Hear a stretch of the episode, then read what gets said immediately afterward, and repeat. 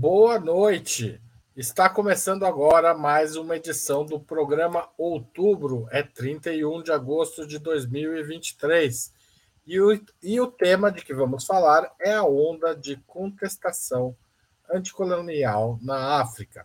Na quarta-feira, dia 30 de agosto, mais um país passou por um golpe militar que questiona o comando político é, do, é, até então do país. Um grupo que assumiu o poder no Gabão considerou ilegítimas as eleições presidenciais de sábado, que haviam decidido por um terceiro mandato para Ali Bongo Ondimba, que estava no poder há 14 anos.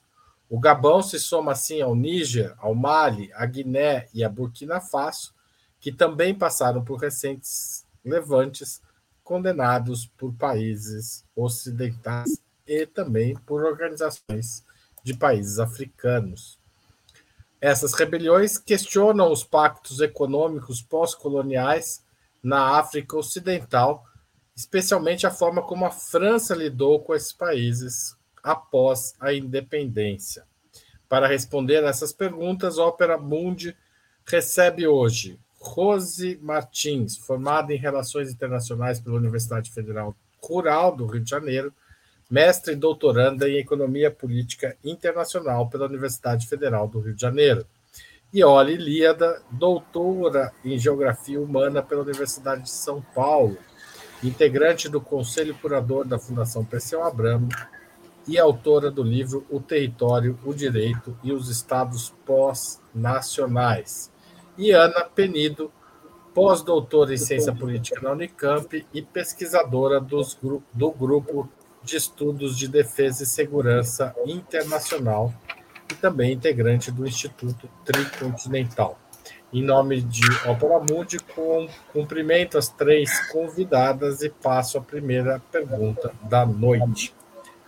O golpe no Gabão confirma uma tendência de ruptura com o pacto é, de independência dos países africanos, ainda que dado por militares, é um passo democrático ou pelo menos de libertação de amarras neocoloniais? Começo com Rose Martins. Boa noite, Haroldo, Ana, boa noite, Oli, boa, todo, boa noite a todos que estão nos assistindo.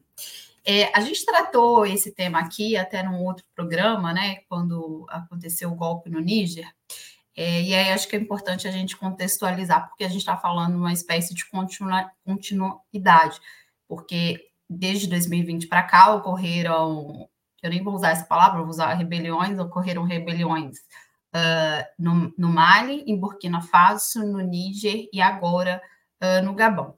Esses países têm algumas uh, é, semelhanças, né? Acho que é por isso que a gente está até tratando eles é, num programa específico. São ex-colônias francesas. É, e a gente precisa falar, para entender esses, esses movimentos, a gente precisa falar também do tipo de descolonização francesa. São países fortemente atrelados uh, e subjugados à França do ponto de vista militar e econômico. Né? Então, o Gabão, se juntando a esses outros países, também acaba entoando esse grito contra a França. As bandeiras francesas estão sendo queimadas. No caso do Gabão, apareceram francesas, é, bandeiras russas, bandeiras até da Coreia do Norte, né, estão fazendo também coro a, a, a esses movimentos que ocorreram nas outras ex-colônias, esses outros países que eu citei é, que parece ter de continuidade é, é justamente esse sentimento anti-França que está se materializando nesses movimentos armados, é, nesses movimentos liderados por militares, que é, colocam uh, no centro das discussões justamente a política da França em relação a esses países. Pre presença militar, né, tem presença militar francesa em todos esses países, mas, sobretudo, esse tipo uh, de, de interlaçamento econômico que a França possui com esses países. No caso do Níger, por exemplo, que foi o, o, esse movimento do final de julho, é, a gente citou que a gente falou que discutiu aqui a questão do urânio, né? Como a, é, eles têm, eles possuem reservas de urânio considerados de altíssima qualidade e como a França a, detém a exploração e a produção através de uma joint venture, mas que a França tem, é, acho que 85% uh, de domínio e como para um país que 45%, da, 45 da população vive abaixo da linha da pobreza. Então, no caso do Gabão, um país rico em petróleo, é, com a presença de muitas mineradoras francesas, também um país muito pobre que não vê uh, uh, se materializar essa riqueza na vida da sua população, na vida material da sua população.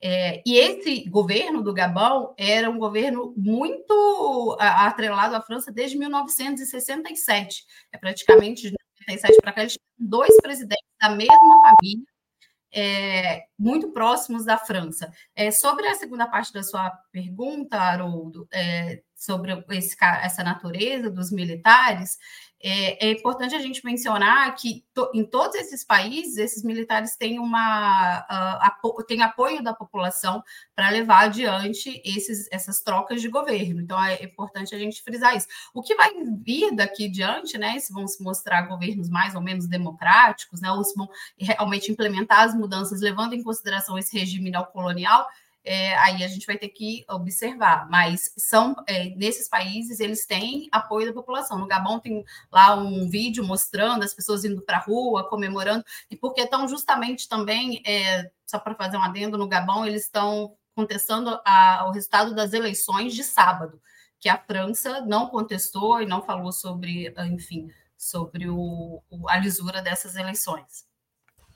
Obrigado, Rose. Passo a palavra para Ana Benito. Boa noite, Haroldo, Rose, olha, turma da quinta, né? Eu nunca participei na quinta-feira. É, é, eu acho que eu vou começar do final, então, da questão dos militares. Seja bem-vinda. Obrigada. A questão dos militares, assim, se a gente for pensar, militar é uma profissão. A gente no Brasil é muito forjado dentro de uma tradição em que militar ou é sempre golpista, aquela coisa muito ruim, você tem que jogar fora, ou senão também tem uma outra parte de esquerda que bebe lá no tenentismo, que está sempre procurando um militar para chamar de seu. Então, diante da ausência de força social, você procura um general, não, esse aqui vai garantir as minhas coisas. Então, assim, estou fazendo essa piada, é porque isso faz com que a gente olhe para a questão militar na África, muito marcado por esse olhar do que, que é pensar os, os militares das Forças Armadas no Brasil.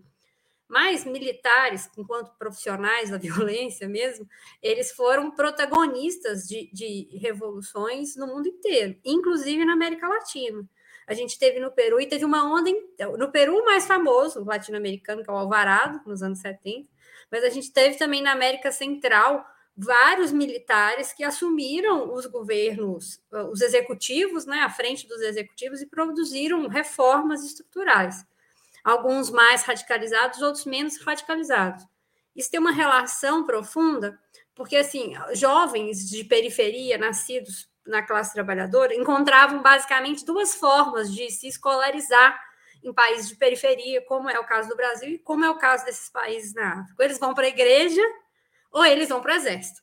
É, uma, é um espaço de escolarização muito forte mesmo. Então, você tem acesso a mais informações, você tem uma capacidade de pensar, inclusive, outras áreas, tipo engenharia, desenvolvimento científico tecnológico, a própria questão econômica, né, de como é que você pode aproveitar mais os minerais, a matéria-prima que seu país produz.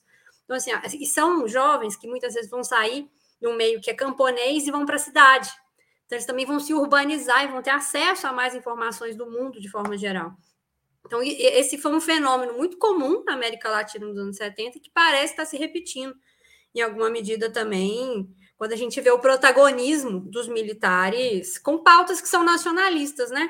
Eu acho que é difícil, gente, eles não têm ainda um programa muito estruturado, em nenhum desses, nem no Níger, nem o Níger um pouco mais, mas a gente ainda não tem acesso a qual que vai ser o programa, né? Assim, se vai ter a, a nacionalização dos recursos minerais, o que, que eles estão propondo de forma geral, se vai ter reforma agrária e outras dimensões. Então, a gente ainda não sabe do programa que está se propondo a ser implementado. Mas, sem sombra de dúvida, são, são levantes nacionalistas, que têm colocado em xeque o que, que foi o, o restante do domínio imperial francês lá no território. Posso dar um comentáriozinho rápido também? Porque como a gente pensa muito nos Estados Unidos, a gente é muito latino-americano. Então, a gente, toda hora, a gente pensa assim, a gente pensa em imperialismo, a gente pensa nos Estados Unidos. Mas a gente até soltou um estudo no Tricontinental sobre as bases militares de vários países na África. Assim, a presença francesa é tão forte quanto a presença dos Estados Unidos quando a gente vai olhar a dimensão da presença militar, estruturalmente falando, as bases militares que eles organizam. Nós só fazendo um paralelo também, que a gente tende a pensar nos Estados Unidos sempre, mas para outros continentes, talvez a França tenha se mantido como uma força igual. Tá certo, Ana. Obrigado. Queria agradecer a audiência de Angola aqui. Temos gente de Angola assistindo. E põe na tela aí de novo. Passou. Boa noite, Piquete Fortunato. Passo a palavra para Iole Líada. Obrigado aí o pessoal que está assistindo de Angola. Boa noite, Haroldo, Rose. Boa noite e bem-vinda, Ana. E boa noite a quem nos assiste em vários lugares do mundo, inclusive Angola. É, como lembrou a Rose, nós é, discutimos bastante esse tema há algumas semanas atrás, isso quando o golpe do golpe, o levante militar no Níger tinha recém acontecido, e, e nos debruçamos bastante sobre esta questão que o Haroldo fez agora para nós, que é, é a, a, questão da diferença entre forma e conteúdo. Eu me lembro é, que explorei bastante esta questão ao dizer que nós não deveríamos, para julgar o que está acontecendo lá, nos ater, como bem disse a Ana, à questão da forma, se foi um levante militar, se foi devemos sim pensar se o conteúdo é ou não progressivo, desde o ponto de vista, claro, dos objetivos é, históricos e imediatos da classe trabalhadora e dos setores populares. Claro que há uma especificidade aqui do Gabão, algumas especificidades que eu acho importante registrar.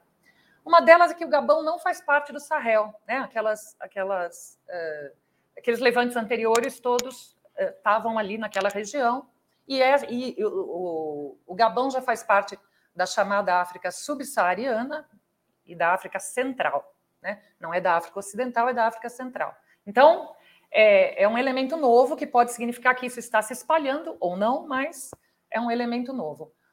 Outra diferença aí do levante em si é que se nos outros é, estava mais marcada esta, este mal-estar com o neocolonizador, né, esse sentimento anticolonização que teria impulsionado o, o, o levante, impulsionado a ação militar e a derrubada do governo, é, do governo né, desses países. No caso do Gabão, o estopim, pelo menos, foi uma questão interna, o Haroldo já falou, as minhas colegas também, que, na verdade, você tinha, podíamos dizer, uma dinastia que permaneceu no governo é, é, durante 55 anos. Né? Foram 41 do pai e 14 do filho. As pessoas gostam de falar da Coreia do Norte, mas pouca gente né, se debruça sobre o, o problema do Gabão.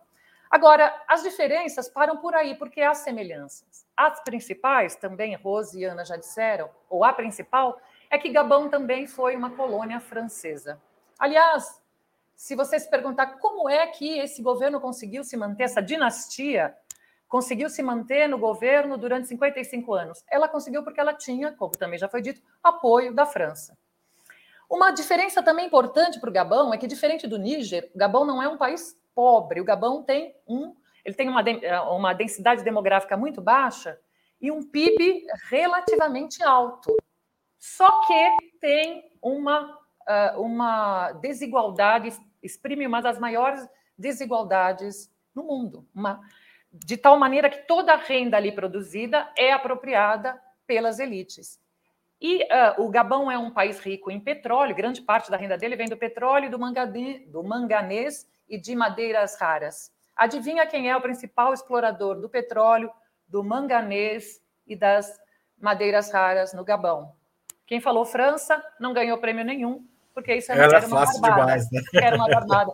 Então, tudo isso para. E com isso eu termino, porque o reloginho já está aqui, já está aqui apitando, mas tudo isso para dizer que, apesar das diferenças, sim, é, no fundo, no fundo, a raiz do problema é a mesma. É, são essas amarras coloniais, neste caso, as mãos francesas, e mais adiante é, eu posso falar um pouco mais sobre como foi esse processo de independência e por que, que na verdade, é, é preciso, de fato, um novo movimento de é, de descolonização para, de fato, esses países atingirem uma, uma, uma, independência não só formal, mas real. Obrigado, Iori. Eu passo para a segunda pergunta, destacando justamente a reação da Comunidade Econômica dos Estados da África Central, que expressou nesta quinta-feira sua profunda preocupação e pedindo a rápida restauração da ordem constitucional no Gabão. O grupo classificou o Levante, que levou o general Bryce, Brice, sei lá como, Brice Olignyema, primo de Bongo Ondima à presidência. E esse grupo classificou essa, a, o, levante militar como, abre aspas, uma violação intolerável dos princípios fundadores desta comunidade, a Comunidade Econômica dos Estados da África Central. Qual é a relevância desse posicionamento? Começo com a Ana Penito. Eu só tomei pé do, do posicionamento pouco tempo, agora há pouco. Eu não tinha visto essa declaração ainda. Mas, na verdade, acho que se a gente for. Com, o, o que talvez interessa é a gente pensar a dimensão do regionalismo na África. Como é que diferentes regiões vão constituindo diferentes pactos e outros países podem ou não se aproveitar desses pactos conforme a vontade deles. O que eu acompanho mais de perto é, é a Comissão de Paz e Segurança, né, por motivos óbvios. E, e mais de uma vez, a Comissão de Paz e Segurança se colocou num, num sentido que a gente pode pensar quase que progressista. Qual o motivo que eu estou classificando desse, dessa maneira? Existe um, um, há muito tempo existe o desejo dos Estados Unidos de estabelecerem a sede do Africom lá na África em algum país africano. Diferentes países, inclusive, chegaram a, a, levantar a bola, né? Não, o comando, Africom é o comando dos Estados Unidos responsável por atuar no continente, na região do continente africano. Igual a gente também tem um comando dos Estados Unidos que atua aqui na América Latina e na América Central, que é responsável por cuidar dos interesses deles aqui na nossa região. E a Comissão de Paz, por mais de uma vez, se manifestou contrária ao estabelecimento da sede do Africom lá. Mas eu vou te dar um exemplo bem prático. Assim. Na época que fizeram a invasão lá na Líbia, a comissão começou a se movimentar junto com a União Africana, no sentido de, não, vamos tentar um acordo, vamos tentar alguma coisa mais negociada.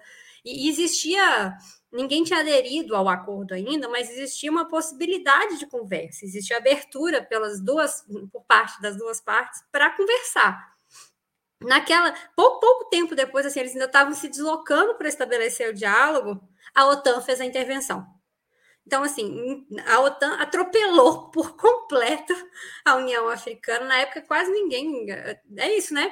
Passou de barato. A, começaram os bombardeios da França e dos Estados Unidos no território. Então, assim, aquela, aquela comunidade regional foi completamente atropelada diante do que foi o desejo deles de fazer uma intervenção no local. Em outros momentos, a gente já vai ver o contrário. Você vai ver um estímulo por parte de, de, dos, principalmente dos Estados Unidos e da França, mas eventualmente até de outros países, por manifestações de organismos regionais, também de diferentes locais, para apoiar a pauta deles. Né? Não, a gente gostaria sim, a gente viu isso no caso do Níger, né? Esse estímulo, não, vamos fazer uma intervenção militar, seria bom. Aí depois a gente pode conversar um pouco sobre guerras, pro... guerras por procuração. Mas aí deixa... daqui a pouquinho a gente volta nesse ponto, que eu estou aqui olhando o relógio e, e esse vai demorar um pouquinho. Tá bom, fica para o próximo reloginho seu.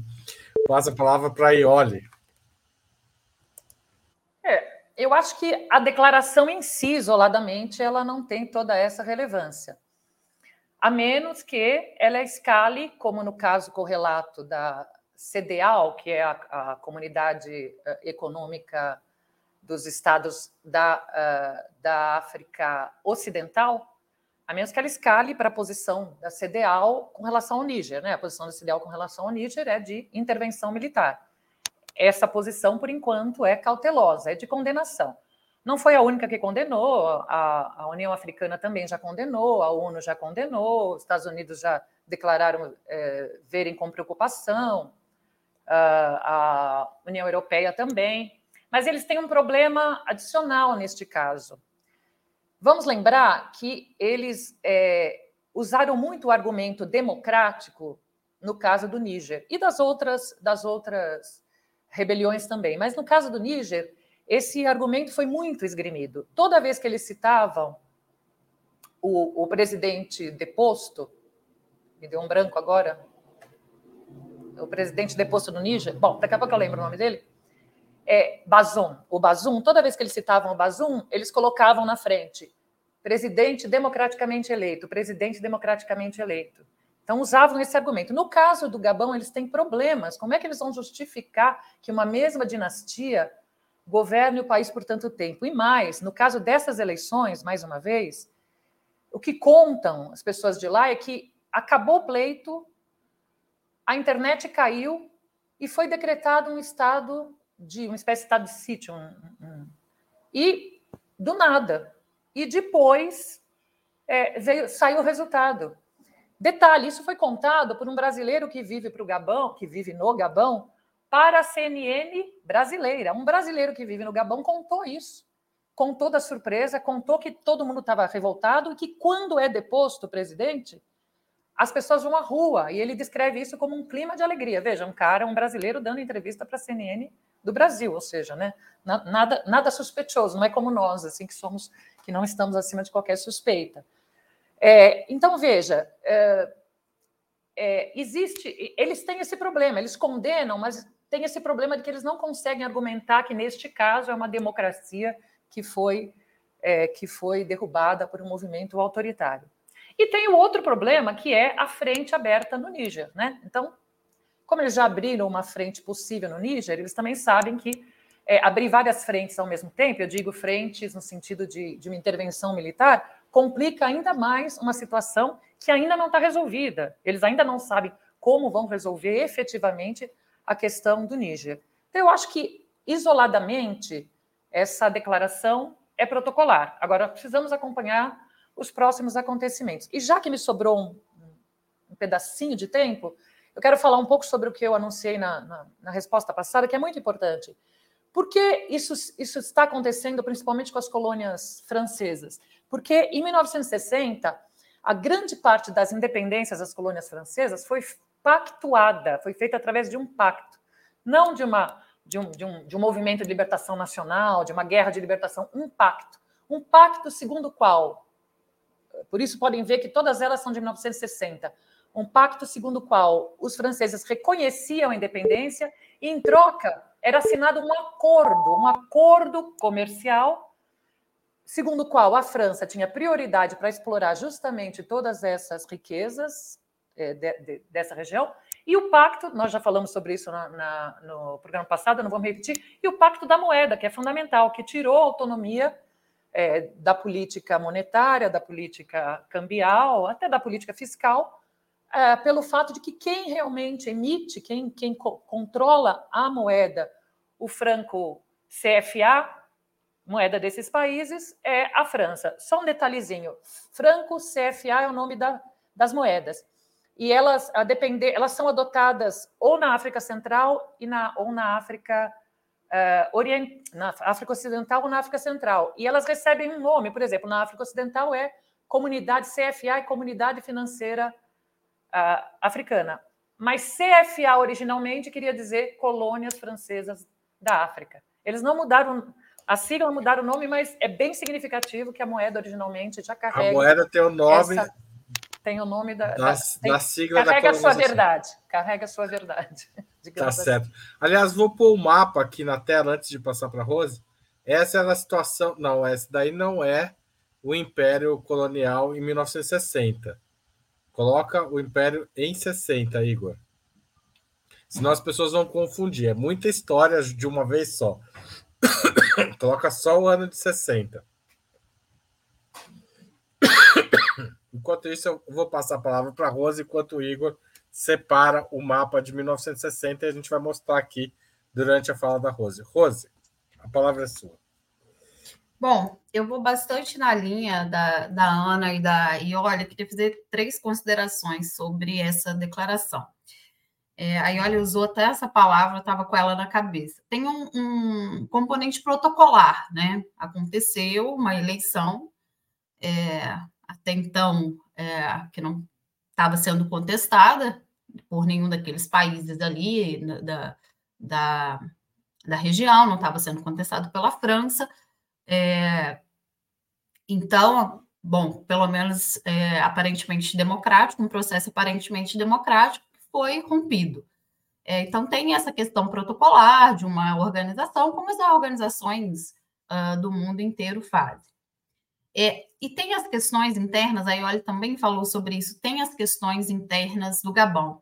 É, eu também li uma reportagem falando que, que, era muito que esse clima né, de contestação dessa eleição já era já pairava antes dos resultados. Né? Não, não parece que não teve muita surpresa quando uh, foi anunciada a tomada de poder e nem quando a população foi para a rua comemorar.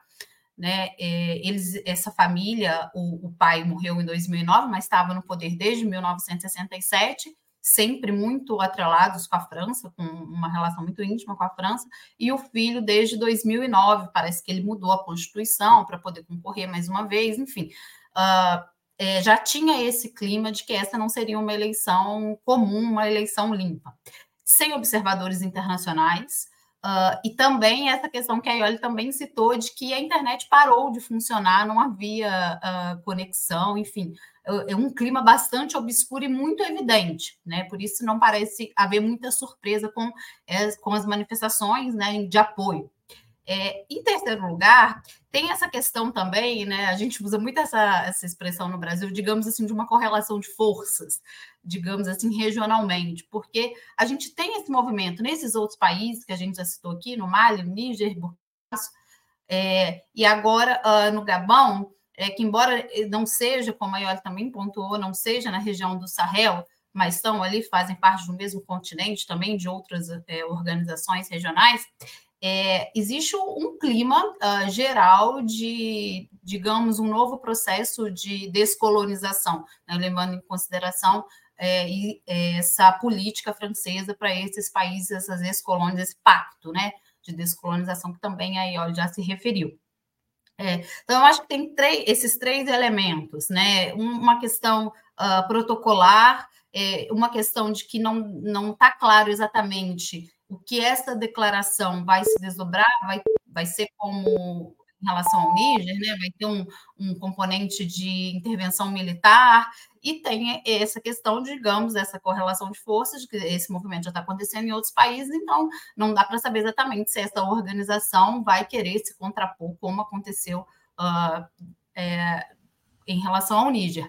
Então, é, é até cedo para a gente dizer o que vai acontecer, mas eu tendo a ver, ao fim e ao cabo, para fechar, eu tendo a ver como uma posição mesmo protocolar uh, em relação ao que aconteceu, porque até então não tinha, a não ser esse clima geral interno no país de que essa eleição não ia valer, né, é, não tinha um clima internacional de denunciar essa, até porque a França não estava fazendo isso, mas de denunciar essas eleições. E antes de acontecer também não, a gente não via nenhum país falando, por exemplo, no sábado, de que a internet tinha é, parado de funcionar no país no momento da apuração. Né? Então, eu vejo como, inicialmente, uma questão protocolar, mas isso vai depender de várias coisas também, né? De, da influência externa na região, de como esses movimentos podem ser cooptados.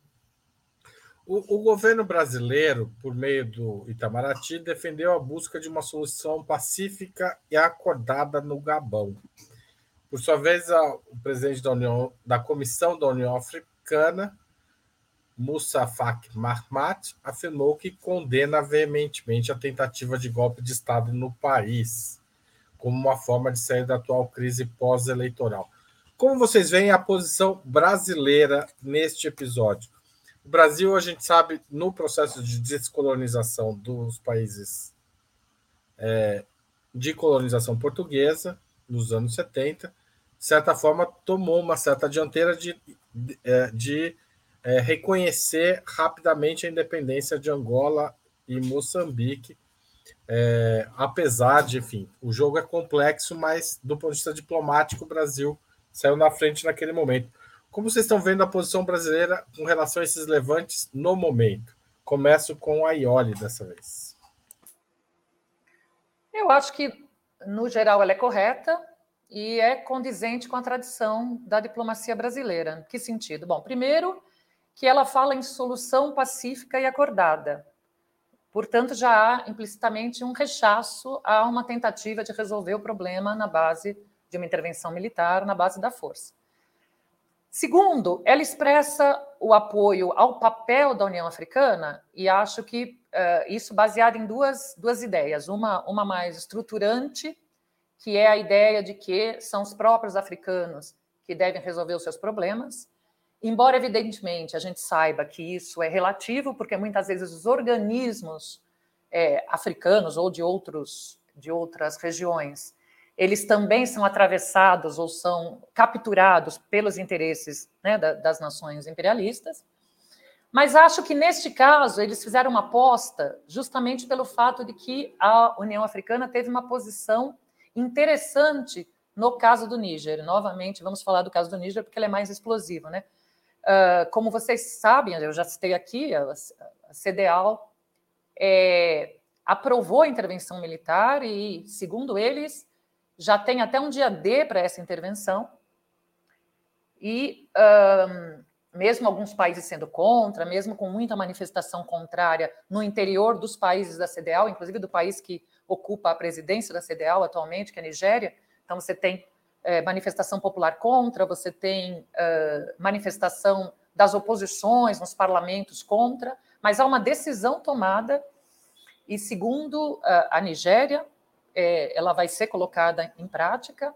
Claro que precisamos observar o que vai acontecer, porque as consequências disso são graves, mas, enfim, a, a, a, a decisão de agora é que a intervenção está aprovada e que ela vai ser efetivada. A União Europeia, a União Europeia, a União Africana, surpreendentemente, eu até digo, porque é, imaginava-se o contrário, ela não apoiou a, inter, é, uma, a solução militar, não apoiou que os africanos tentem resolver o problema em, no Níger através dessa, desse expediente. Então, imagino que também a posição brasileira aposte nisso. Né?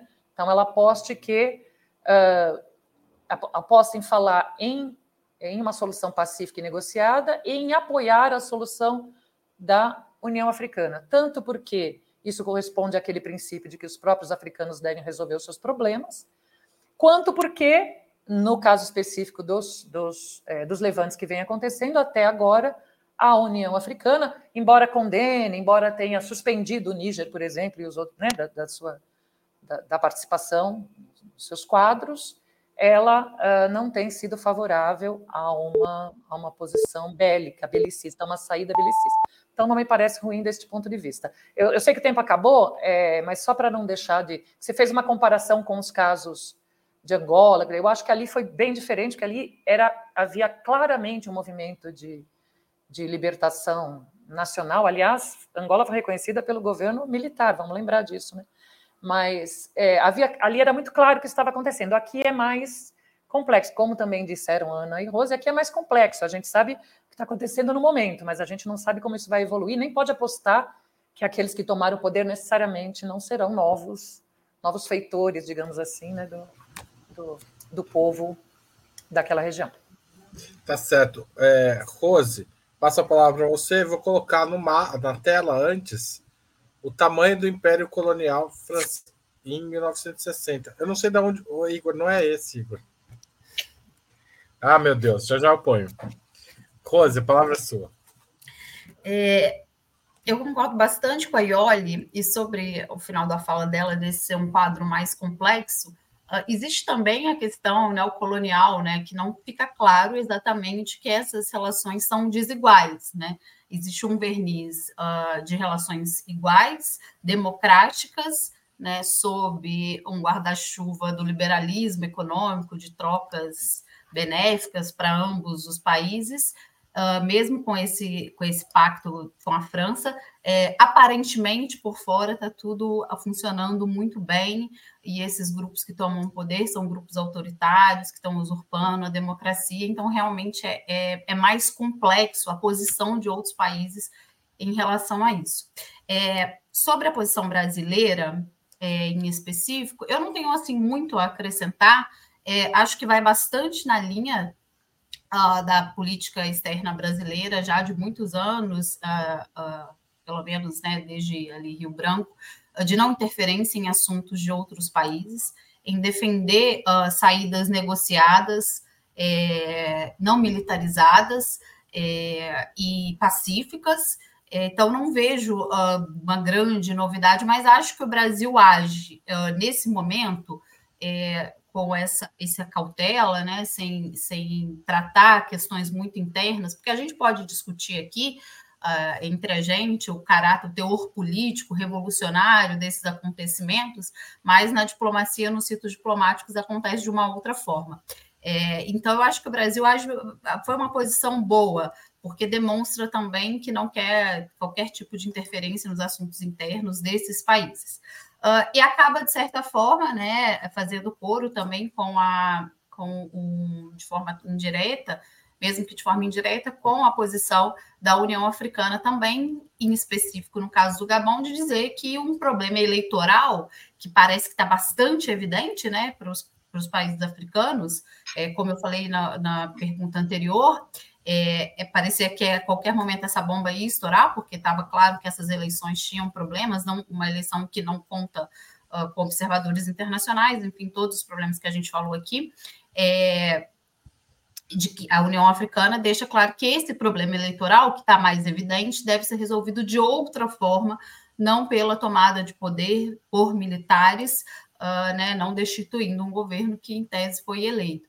É, então, eu acho que o Brasil se posiciona inicialmente bem, né? É, tem essa questão complexa que não dá para dizer exatamente é, um governo se posicionar, é, até do ponto de vista dos ritos diplomáticos, dizer não, mas a, a, a, as relações com a França são desiguais, enfim, é extremamente complexo esse quadro. Não está claro que ali são colônias, que ali enfim, vai entrar em discussões muito politizadas uh, para a diplomacia. Então, é, nesse momento, eu acho que essa é a posição, e acho que o Brasil faz bem de se posicionar inicialmente dessa forma. Né? O que pode acontecer ali do ponto de vista da força militar por terceiros países, né?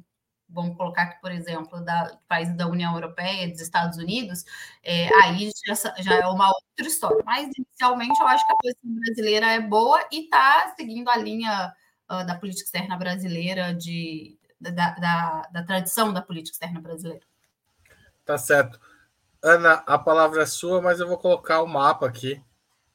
Esse é o Império Colonial Francês, quando tem esse acordo que a Ioli mencionou. Né? Vejam que não é pequeno né? o espaço no mundo controlado diretamente pela França. Né? Isso não é todo o Império Colonial, digamos. Esse é o Império Colonial oficial. Né? Tem mais coisa por aí. É, passo a palavra para é, Ana Penito. Eu achei que foi bom você ter colocado o mapa bem na hora que eu entrar, porque eu ia comentar exatamente sobre isso. Assim. Eu gosto da posição brasileira não só pelo que ela tem em termos de história, mas também em termos de olhar para o futuro. Eu acho que a gente tá, até agora a gente falou muito sobre a conjuntura interna ao continente africano mas nenhum conflito nesse momento histórico é um conflito interno ao continente africano. Não é que nem a gente estava. Ah, eu, eu, lembro de ah, sobre a Primavera Árabe, era como se fosse uma coisa muito localizada. Nós estamos num momento de disputa de hegemonia global. Os Estados Unidos estão organizando e a China está se organizando para disputar quem vai ser o país que vai coordenar as relações econômicas, políticas e sociais do nosso século.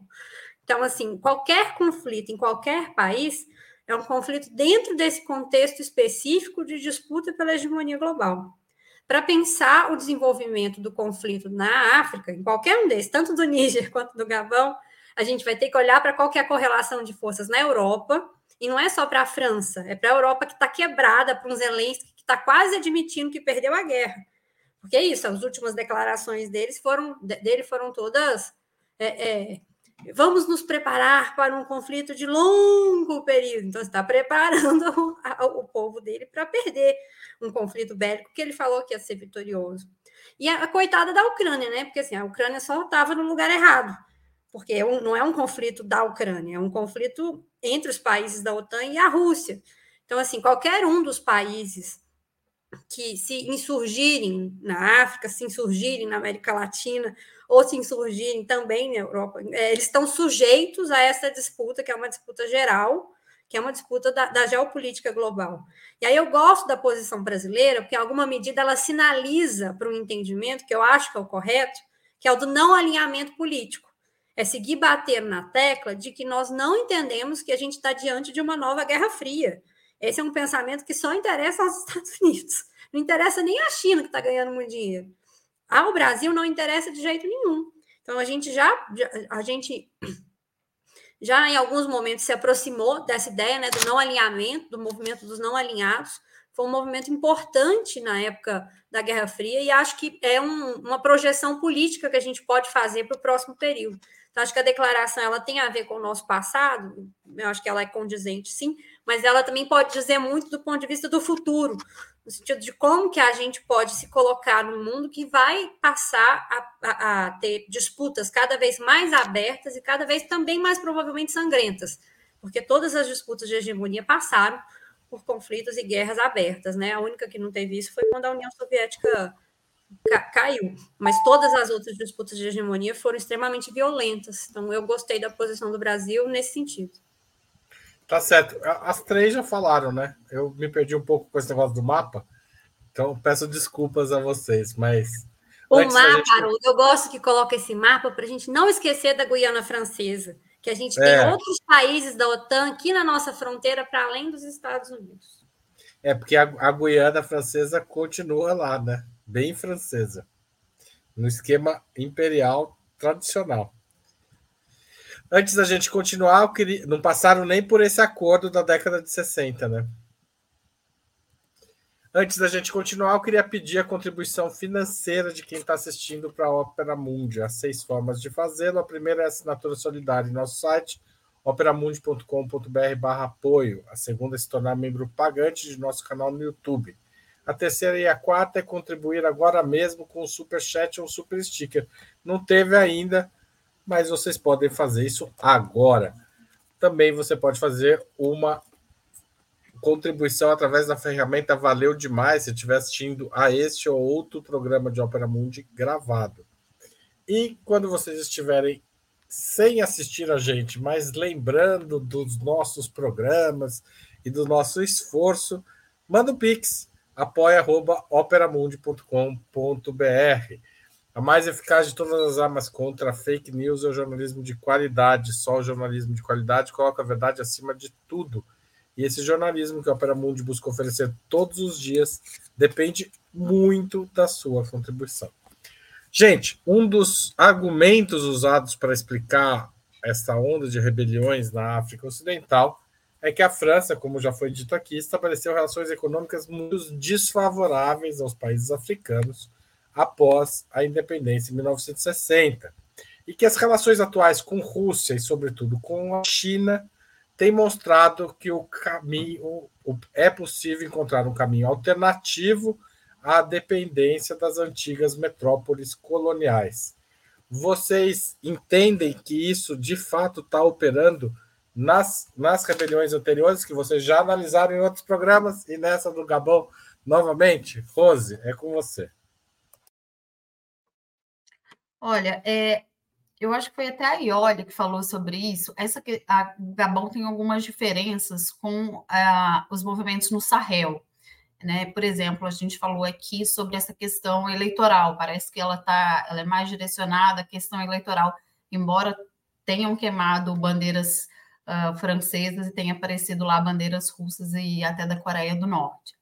É, mas eu acho que tem uh, algumas questões que a gente liga uh, desses movimentos internos também, juntando aqui o Gabão e, e, e dos países do Sahel, algumas questões internacionais uh, de movimentações dos últimos anos que dá para a gente intuindo o que está acontecendo e o que pode vir a acontecer.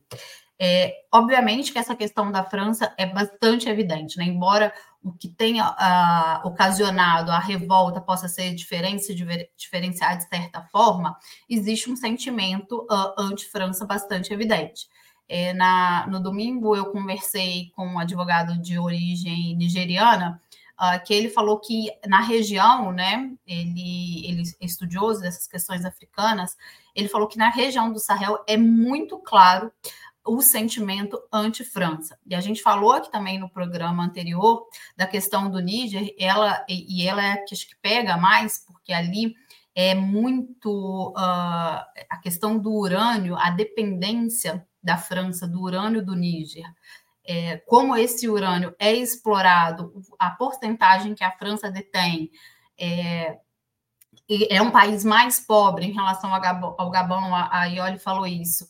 É um país com 45% da população vivendo na pobreza. É, as pessoas não têm acesso, é, grande parte da população não tem acesso à energia elétrica. É, então, esse, esse fica um caso mais evidente em relação à França. Agora, que, essa, que esse pacto né, de descolonização a partir de 1960 ele foi extremamente desigual sob esse viés, sobre esse caráter né, é, aparentemente democrático e, e, de relações econômicas liberalizadas, isso é, é, a cada dia, quando a gente vem aqui estudar esses países que são muito pouco falados na mídia, isso fica mais evidente. E a, Fran... e a China e a Rússia estão fazendo um tipo uh, de digamos assim, de explosão em di diferentes direções uh, em várias partes do mundo, muito diferente dos Estados Unidos e de outros países europeus.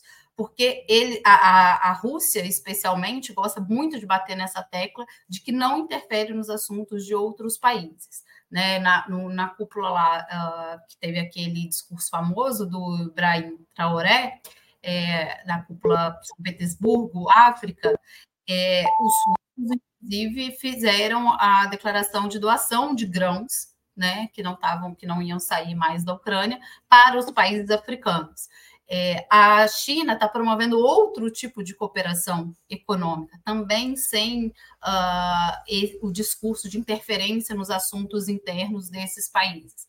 Né? Obviamente que interesses por todos os lados, tanto dos países europeus, dos Estados Unidos, que tem uma presença até menor do que os países da Europa, que a França em especial, obviamente com, com os interesses, mas sob outros termos. Isso não está acontecendo só em relação à África, a gente está assistindo, a gente discutiu aqui num programa é, sobre o Fórum CELAC União Europeia também, e os termos de discussões são outros. Então, a China e a Rússia estão fazendo esse tipo, esse tipo de projeção de outra forma, e obviamente, países muito pobres, países uh, de, de descolonização, digamos, tardia, uh, e a, se aproveitando desse momento, né, de ficar mais fácil pegar de um lado ou do outro por causa dos conflitos internacionais, obviamente que estão encontrando mais uh, é, vantagem numa relação mais próxima com a, com a Rússia e com a China. E lembrar que existe presença militar russa também na, nesses países, inclusive no Mali.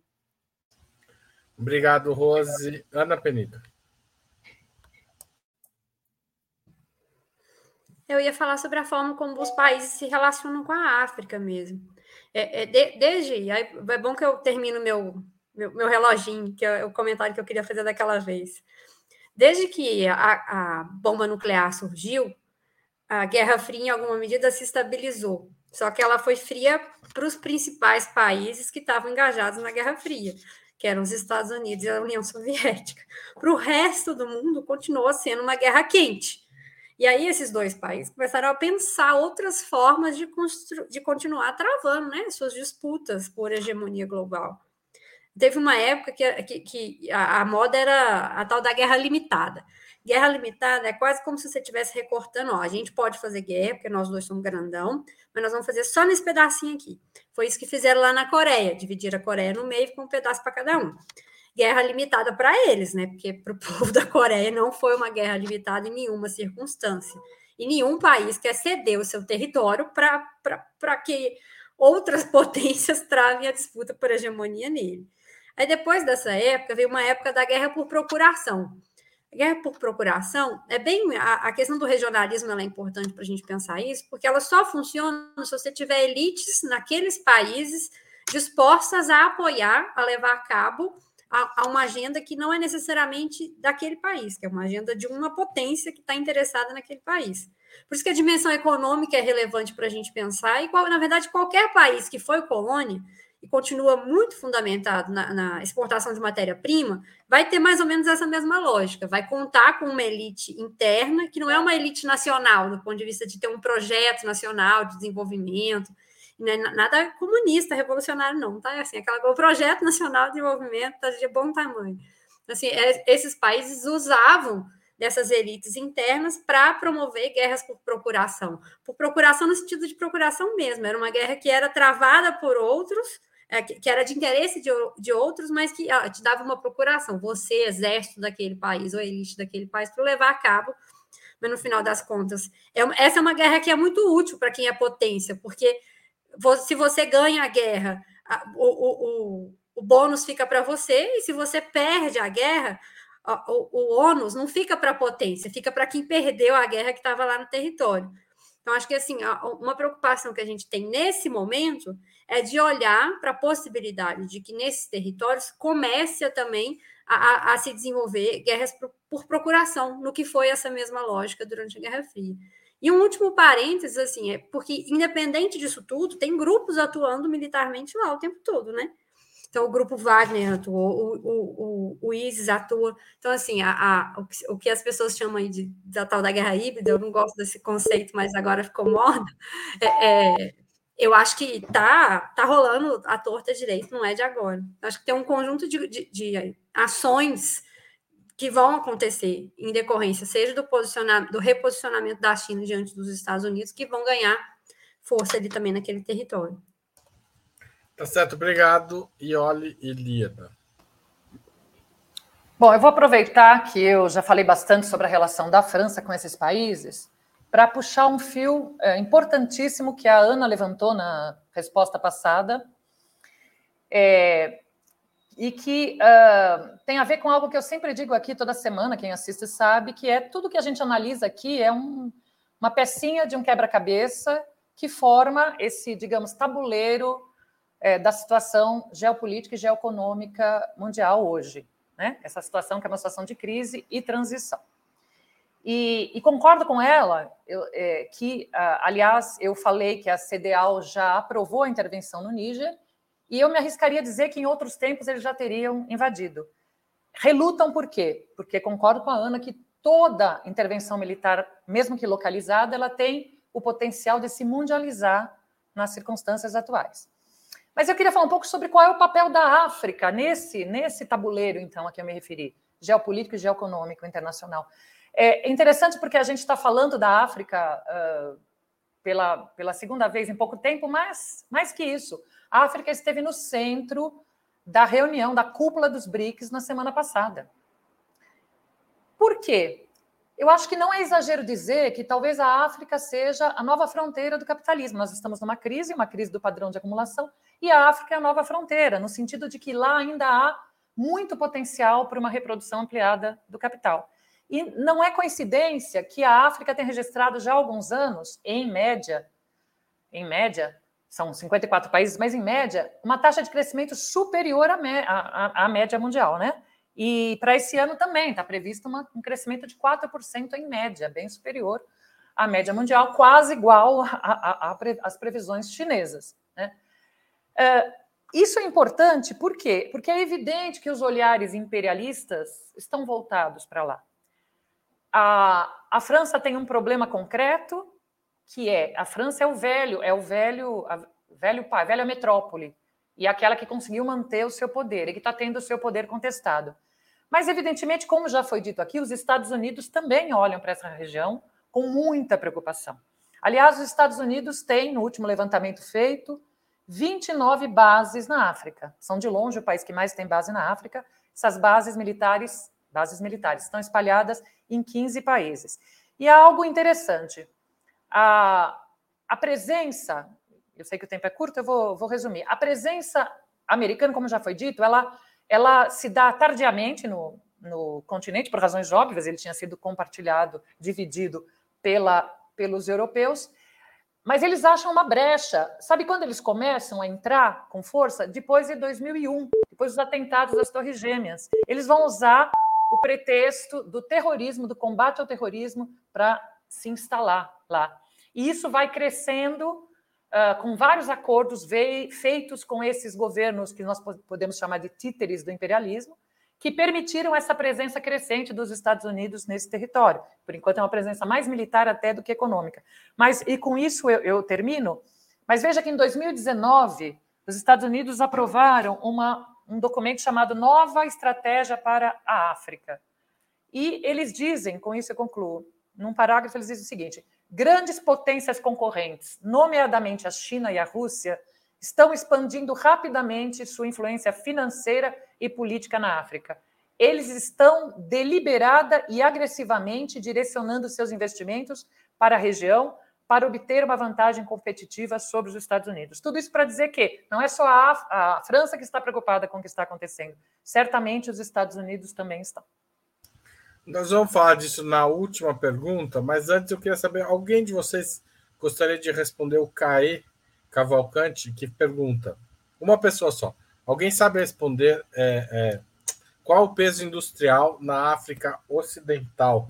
Há algum peso industrial além da extração de minérios? É, alguém gostaria de responder essa questão? Não, eu, eu, eu não tenho os dados, mas o que eu posso dizer é que é muito pequeno é muito pequeno, por enquanto. E é por isso que representa um potencial, é por isso que representa uma fronteira para o capitalismo, porque há muita coisa para fazer. Mas por enquanto é muito pequeno, porque a relação que eles estabeleceram, é claro que varia de país para país, mas a relação estabelecida é aquela de vender. A maior parte do PIB, mesmo do Gabão, que é um PIB alto, é acho que é 70% de produtos naturais, petróleo, manganês, etc. Tá certo. Obrigado, obrigado, Caê, pela contribuição ele fez o superchat. Nós tivemos também aqui é, dois, é, dois super stickers do Ounei Araújo e da Eliana Santos. Se alguém quiser, aproveita a onda e manda também o seu super sticker, superchat. Gente, vamos para a última pergunta, que é, vou puxar esse tema que a, a, a, a Lioli trouxe, que é a presença americana, além da francesa. Em 2013, sob o argumento de que buscava impedir que rebeldes islâmicos tomassem o poder no Mali, a França iniciou uma intervenção militar no país que durou nove anos, ou seja, até 2022. Sylvie Kaufmann, colunista de geopolítica do Le Monde, avalia que o governo Macron tenta se posicionar como defensor da democracia diante justamente da influência crescente da Rússia e da China na África. Vocês acham que a África pode se tornar o cenário de um novo conflito militar, tendo como pano de fundo os temores de França Estados Unidos do fortalecimento e de outros países da OTAN, mas centralmente esses dois, frente a um fortalecimento de Rússia e China na região? Ana Penida, Ana Penido, você começa. Bom, boa noite para o Eunei, eu também sou atleticana, eu vi que o desenho dele é um galinho, eu gostei. É, é, agora, sobre essa questão em particular, para a gente dar continuidade ao que a gente estava falando, na verdade, né? Eu acho que é possível, sim. Não acho que é, que, é, que a gente tem que descartar a possibilidade. Cortou o microfone, Anne. Começa de novo. Cortou a hora que você falou, não podemos descartar essa possibilidade. Daí ah, tá. Não, mas eu, para mim, a questão principal é que a Ioli trouxe, assim, isso está num tabuleiro. Não, não é à toa que a intervenção ainda não aconteceu. Em outras circunstâncias, essa intervenção teria acontecido. E aí tem um fator, por exemplo, que é o fator China. Essa China tem uma forma de se colocar no mundo que não é baseada na questão militar. E o que, que os Estados Unidos fazem, por exemplo, quando eles provocam a guerra na Ucrânia? Que é isso? Aquilo ali foi uma guerra provocada, no meu entendimento. Eles definiram aonde eles queriam travar a batalha com a Rússia e quando eles queriam travar a batalha. Para a China, a disputa pela hegemonia, quanto mais tempo demorasse a disputa pela hegemonia, melhor. Porque é isso, ela está com crescimento sustentável, tem conseguido superar questões internas dela rele, relevantes de industrialização, de integração econômica de regiões. Então, um conjunto de saudações atleticanas, né? Bom, um conjunto de questões bem bem importantes para a China, para essa disputa geopolítica global, ela para a China, quanto mais demorasse essa, esse enfrentamento que está acontecendo na Ucrânia, seria melhor. E o posicionamento da China foi importante. A, a, a Rússia, que foi para o embate, para o confronto direto, mas a China, desde o princípio, se colocou contrária à, à possibilidade de conflitos militares e articulou essas parcerias, inclusive no continente africano, para se colocarem também contrárias ao que foi, ao que está sendo a guerra na Ucrânia. Então, assim, é, eu acho que vai ser muito calculada qualquer intervenção no Níger, seja, seja pelo ponto de vista do tabuleiro, mas seja pelo ponto de vista também do que, que é o esgarçamento que a guerra na Ucrânia provocou tanto em termos de efetivo, tanto em termos de economia, a própria possibilidade, assim, a capacidade produtiva da indústria militar dos Estados Unidos de repor o, o, o seu, seus armamentos, os seus estoques de, de estoques bélicos de forma geral, de todo, toda a natureza de equipamento e munição. Então, assim, acho que tem um conjunto de variáveis que se colocam nesse conflito em particular, que dizem respeito, inclusive, a como que vai se desenvolver a guerra na Ucrânia. É, os últimos dias já disseram muito nesse sentido mesmo. O Zelensky meio que está jogando toalha, né? Tá muito, é muito difícil para um país desse tipo sustentar a guerra por tanto tempo. Só sustentou porque a OTAN estava junto. E acho que não sei. Eu acho que pelo menos agora no curto prazo a, a tendência é não ter uma intervenção muito direta antes do, do cenário ucraniano tá tá mais bem delimitado.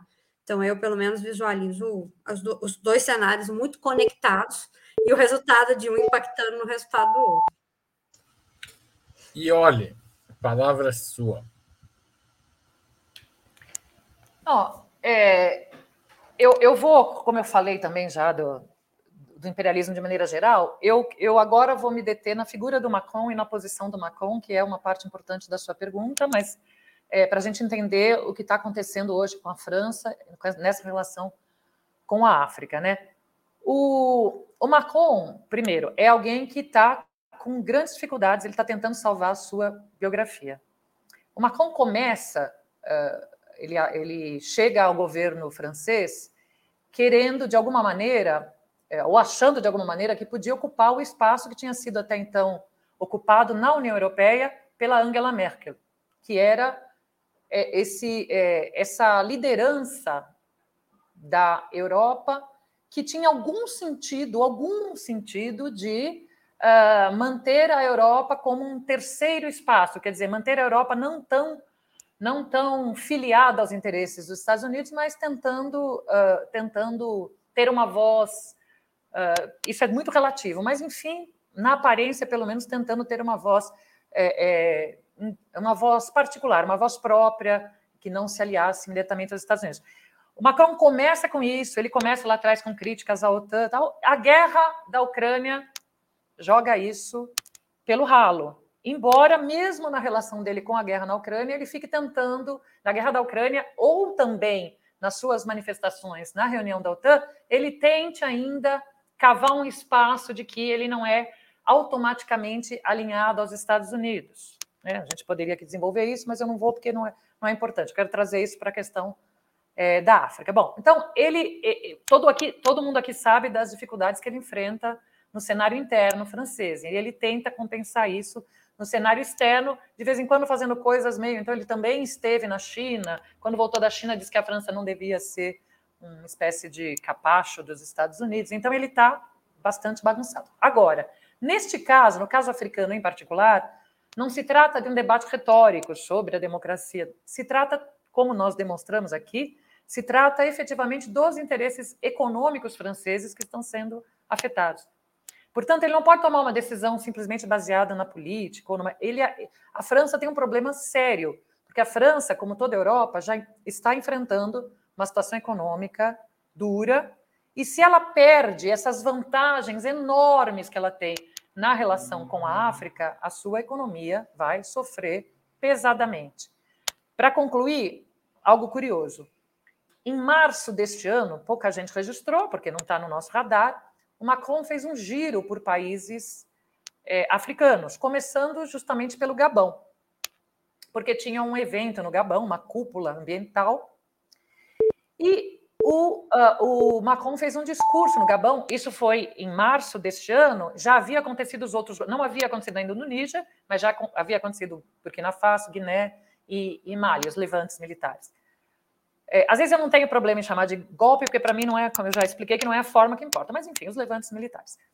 E ele deu declarações, reiteradas declarações, com este teor, abre aspas, a era em que a França interferiu na África acabou.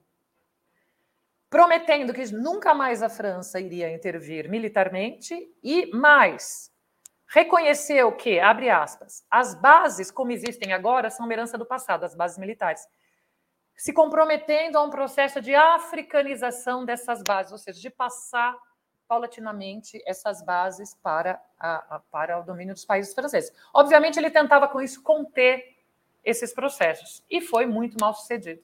E agora se vê na iminência de apoiar, ainda que por procuração, porque se houver a intervenção da CDAO, será procuração, mas há bases francesas lá, não sabemos como se comportarão, é, mas ainda assim ele se vê na iminência de uma interferência pesada nesses países, contradizendo toda a sua retórica. Tá certo. Rose Martins. Olha, eu acho que é, depois da guerra da Ucrânia e os Estados Unidos uh, tendo aumentado o tom do discurso em relação à China, Taiwan, é, ficou parecendo para a gente que novos conflitos podem estourar a qualquer momento. E quando começou esses movimentos na África, de que a África poderia ser também palco de intervenções uh, militares diretas. Mas aí eu acho que tem, a Ana trouxe, aí olha também, tem essas questões bastante específicas da conjuntura uh, em que uh, acho que caminham mais no sentido de achar que essa, de que vai ser um palco de um conflito, de, dessas intervenções diretas, no, esse não será o momento. Eu acho que não é, uh, é provável que neste momento França e Estados Unidos façam intervenções militares diretas na África. Por quê? A Ioli trouxe essa questão interna da França, isso é importante. O Macron é um líder que está passando por dificuldades internas, então não é fácil assim, não vai ser fácil assim para ele defender uma resposta à altura. É, ele está passando por dificuldades políticas e econômicas. A gente viu como a França, há meses atrás, né, virou é, notícia no mundo inteiro por causa do, das manifestações, também que não são novas no mandato dele, mas essas últimas uh, ganharam bastante mídia. É, os Estados Unidos também, é, em relação a esses movimentos recentes, eles têm se posicionado de forma até mais tímida. É, no, em dezembro do ano passado, teve um encontro uh, em Washington uh, entre os Estados Unidos, acho que 48, 49 países africanos. Mali e Burkina Faso não foram convidados é, para participar. Mas uh, eu acho que revela um pouco da estratégia dos Estados Unidos em relação à África de maior aproximação.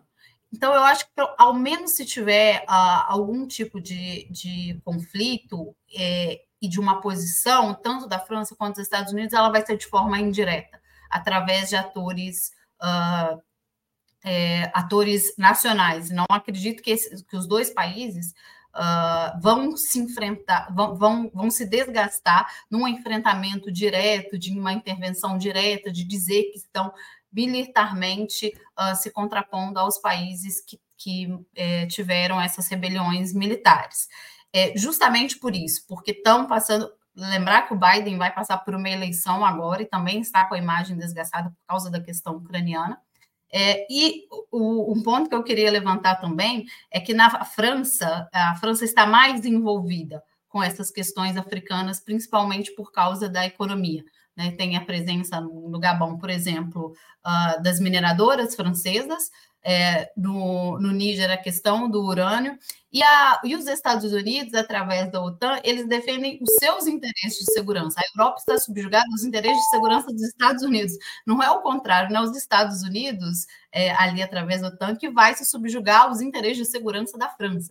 Então, acho muito difícil de que, por exemplo, a OTAN, né, que é o braço armado aí, uh, se envolva de forma direta pode acontecer o que eles têm feito, né? Essas, é, é, essas guerras por procuração, ou a gente pode chamar também de meios de guerra irregular, que é usar os grupos nacionais, a cooptação desses grupos nacionais, para fazer interferências diretas no governo desses países. Mas acredite que, a despeito desse clima tensionado né, que está tendo com a guerra da Ucrânia e com essa maior, com a, com a subida da retórica dos Estados Unidos em relação à China, e de a gente achar que qualquer movimento possa estourar num conflito maior, eu acredito que na África a gente não vai assistir, pelo menos no curto prazo, é, um, um conflito desse tipo. Tá certo. Muito obrigado. Chegamos ao fim assim, de mais um outubro. Foi uma excelente conversa. Tenho certeza que todo mundo comentou, compartilhou, gostou tanto quanto eu. Obrigado, Ana. Obrigado, Ioli. Obrigado, Ioli. E obrigado, Rose. Até semana que vem. Ou qualquer dia desses. Tchau, tchau.